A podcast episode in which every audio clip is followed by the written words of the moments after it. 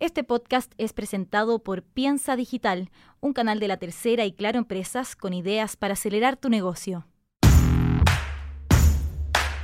Mi nombre es Verónica Oliva. Soy Pablo Zamora. Soy Oscar Muñoz. Soy Alejandra Mustakis. En Chile hay casi un millón de empresas, pero ¿cómo asegurar que la tuya sea exitosa? Reunimos las historias de cuatro personas que tuvieron una idea y no la abandonaron hasta lograrlo. Oscar Muñoz, creador de los vasos de vidrio reciclado Green Glass, Alejandra Mustakis, fundadora de Muebles Medular y la compañía de innovación tecnológica Cowell, Pablo Zamora, cofundador de la empresa de alimentos en base a plantas de Notco y Verónica Oliva de Red Almacén, iniciativa social que digitaliza negocios de barrio.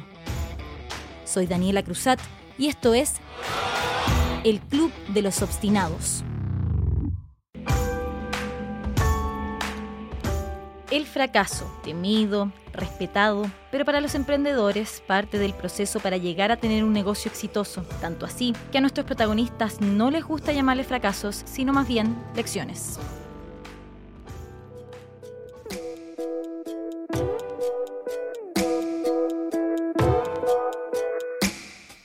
He tenido varios fracasos, en verdad.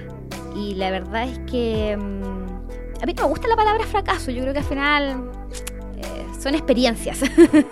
Eh, experiencias que uno va adquiriendo y que te permite no cometer los mismos errores para las cosas que va haciendo. Cuando partió Red Almacén no era lo que soy. Verónica Oliva probó varias versiones del software, también tuvo otros emprendimientos entre medio, hasta que dio con la fórmula para que Red Almacén sea lo que conocemos. Finalmente, todas estas experiencias que, que fui adquiriendo me permitió, de una u otra forma, a pesar de ser rubros totalmente distintos, quizás no cometer los mismos errores hoy en día lo que ya estamos haciendo. En no dejarse llevar tanto por las emociones, sino que es pensar un poco más en lo que estás haciendo. Y desde ahí lo que yo te decía, sí, efectivamente evaluar y hacer un modelo de negocio y, y sacar números, porque cuando uno, es lo menos que uno hace cuando está ahí emprendiendo, es como mm, enfocarte en esas cosas, como que tú, es tanto tu entusiasmo y tu energía como de emprender, que como que te olvidáis de las cosas más importantes. Y eso un poco lo que fue lo que me pasó, po, que finalmente cometí varios errores, perdí harta plata, Para Alejandra Mustakis, una de las claves ha sido aprender a ver los grises y no juzgar sus propias decisiones. Yo creo que mis principales errores, que no sé, uno se equivoca todo el rato y no, quiero, no hay que tomarlo, o sea, creo que parte del aprendizaje es equivocarse, pero yo siempre he sido muy, o sea, como de, ir y hacer las cosas. Y quizás muchas veces debería haberlo pensado un poco más, debería haberlo analizado un poco más, debería haberlo revisado un poco más, pero ese es mi, lo que me hace, eso, eso que tiene cosas malas por un lado, tiene cosas buenas para el otro. Mil veces si hubiera revisado un poco más esto, no hubiera hecho nada de lo que hecho. Y por lo tanto, toda la vida, una vez alguien me dijo, mira, toda la vida tiene algo bueno y malo. O sea, como que nada es tremendamente malo ni tremendamente bueno, todo tiene un... Yo diría que es eso, o sea, las cosas que me han hecho equivocarme son también las cosas que han hecho que, que logre otras grandes cosas.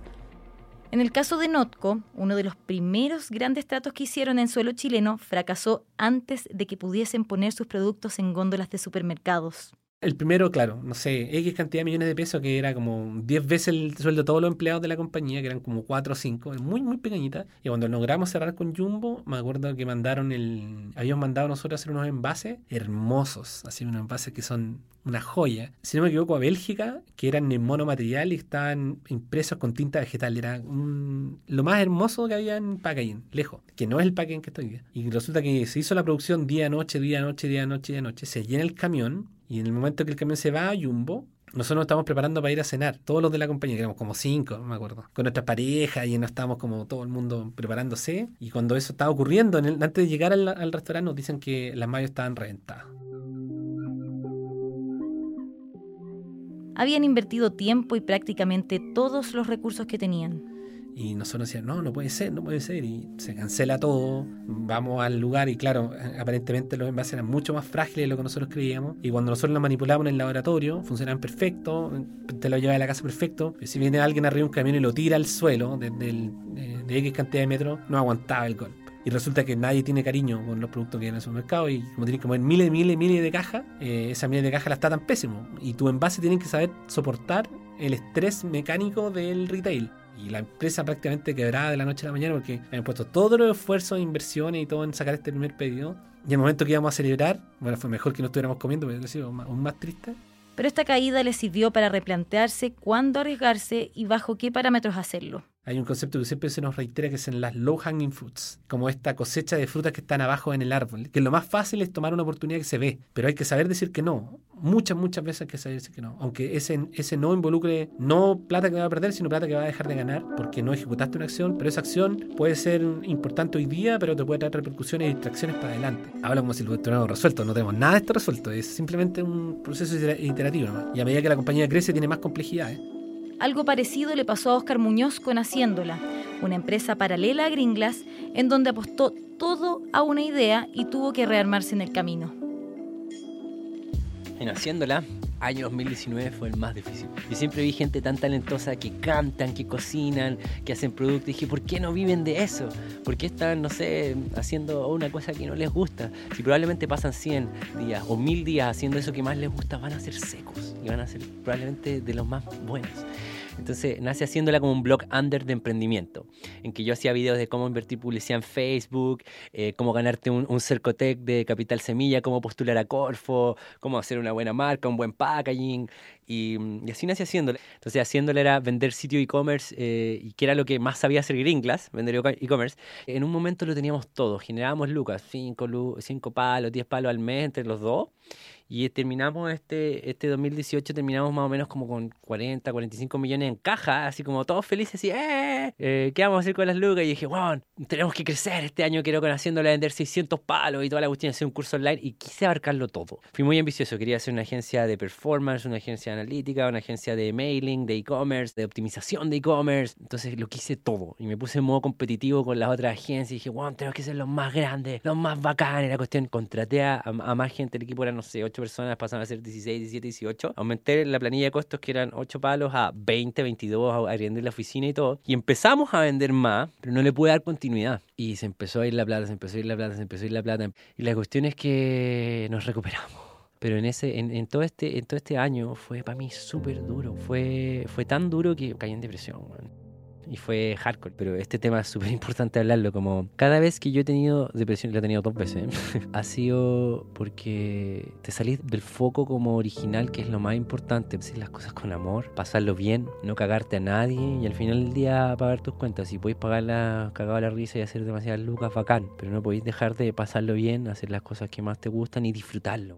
No perder el foco y a la vez ser flexible a la hora de conseguir los objetivos. Eso fue lo que aprendió Verónica Oliva en el proceso de creación de Red Almacén. Finalmente, yo creo que estábamos eh, muy enfocados en de repente darle gusto a todas las personas y los negocios también son muy diversos, todos tienen necesidades distintas, pero al final te vais dando cuenta y cuando tú ves ya el bosque, no veis todos los arbolitos, te das cuenta que la necesidad, hay patrones que se repiten. Entonces, al final, eso es lo que tenemos que solucionar. No sé si darle en el gusto a todas las personas, porque como te digo, todos tienen necesidades distintas. Entonces, yo sentía en un momento que como que le estábamos entregando un Ferrari y cuando yo lo que necesitan es una Fiorino. Entonces, finalmente, ¿cómo simplificamos esto y le damos un valor agregado? Que no es solamente decir, oye, ya aquí tenéis una herramienta y arréglatela sola. Porque eso también pasa muchas veces. No todo el mundo está está mm, muy abierto a la tecnología hoy en día. Entonces, por más que yo le entregue una tremenda herramienta, si yo no me preocupo a esa persona de enseñarle el cómo ocuparlo, o si no me preocupo de mostrarle a él el valor que le va a significar a ellos tener tecnología o digitalizar su negocio no tiene ni un sentido. Van a terminar computadores apagados, finalmente él va a sentir que todo lo que invirtió fue plata perdida. Entonces, eso es un poco lo que tratamos hoy día de hacer. Hoy día, como te decía, más que vender algo, es entregarle distintas herramientas para que ellos hoy día sean más exitosos de lo que ya son. ¿Y qué dicen nuestros protagonistas sobre los costos personales de emprender? ¿De, verdad quería entrar a ese tema? Se lo hemos preguntado a todos. No, los, los costos hay que saber también, hay que tener la, la, sapiencia de poder definir cierto espacio de construcción. O sea, yo soy de las personas que piensan como mente sana, cuerpo sano, un equilibrio entre la mente y el cuerpo, y también un equilibrio en los espacios de la vida. O sea, hay personas que lo dan el todo por el todo, y por dar el todo por el todo, friccionan uh, y rompen estructuras en todo el resto de los ámbitos. Yo no creo que tenga eso resuelto, pero yo ya, ya tomé ese camino muchas veces. Mi vida entera giraba en torno a mi trabajo, el 100%. Emprender siempre tiene costos personales, o sea, eso es obvio, si al final es tu empresa y, y que trabajas más de la cuenta, en horarios de repente muchas veces que tú no quieres, pero yo creo que hay que saber complementarlo. Cada tropiezo de estos cuatro empresarios los han rielado en un nuevo camino para lograr sus objetivos, además de aprender a balancear la pasión por lo que están creando con su vida personal.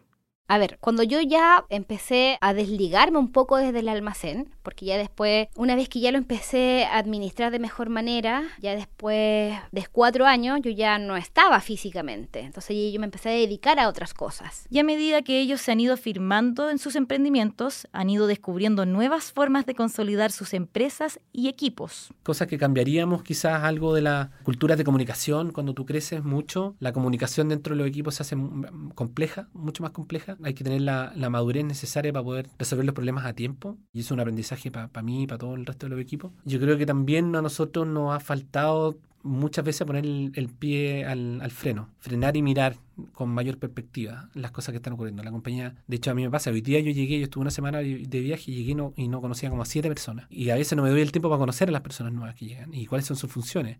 esa instancia donde, donde uno se detiene, mira, observa, analiza y toma decisiones eh, es algo que nosotros no, ahora lo estamos intentando hacer más, pero no, por dos años no, no paramos jamás. O sea, no miramos, íbamos corriendo solo, ¿cachai?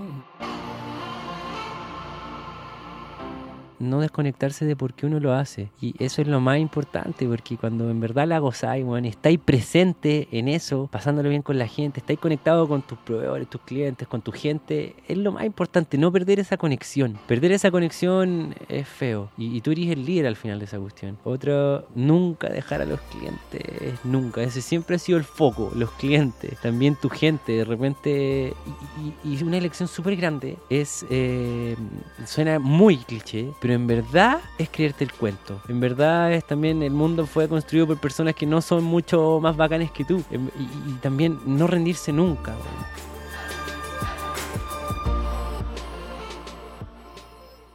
Acompáñanos en el próximo capítulo para conversar sobre la importancia de las buenas asociaciones y cuáles son los consejos de nuestros protagonistas para formar equipos exitosos en todo sentido. Escúchanos en Spotify, Google Podcast, Apple Podcast y en Piensa Digital, el canal de negocios de la tercera y Claro Empresas.